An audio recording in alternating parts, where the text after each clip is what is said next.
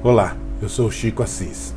Quando você fala que fulano ou fulana é um referencial ético, o que você quer dizer com isso? As empresas querem saber um pouco mais sobre isso. Ela quer que você desenvolva a competência ética, que é aquela capacidade de emitir juízos de valor de forma equânime, de forma qualificada e de forma estruturada. A competência ética não tem nada a ver com juízos de valores com base no que você aprendeu na sua família, ou na religião, ou nos valores cívicos.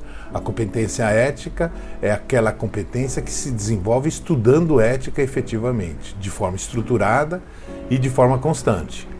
Cada vez mais as empresas estão preocupadas com isso. Se você não tem a competência ética, se preocupe. Comece a procurar saber onde adquirir essa competência e o que deve estudar. Abraços.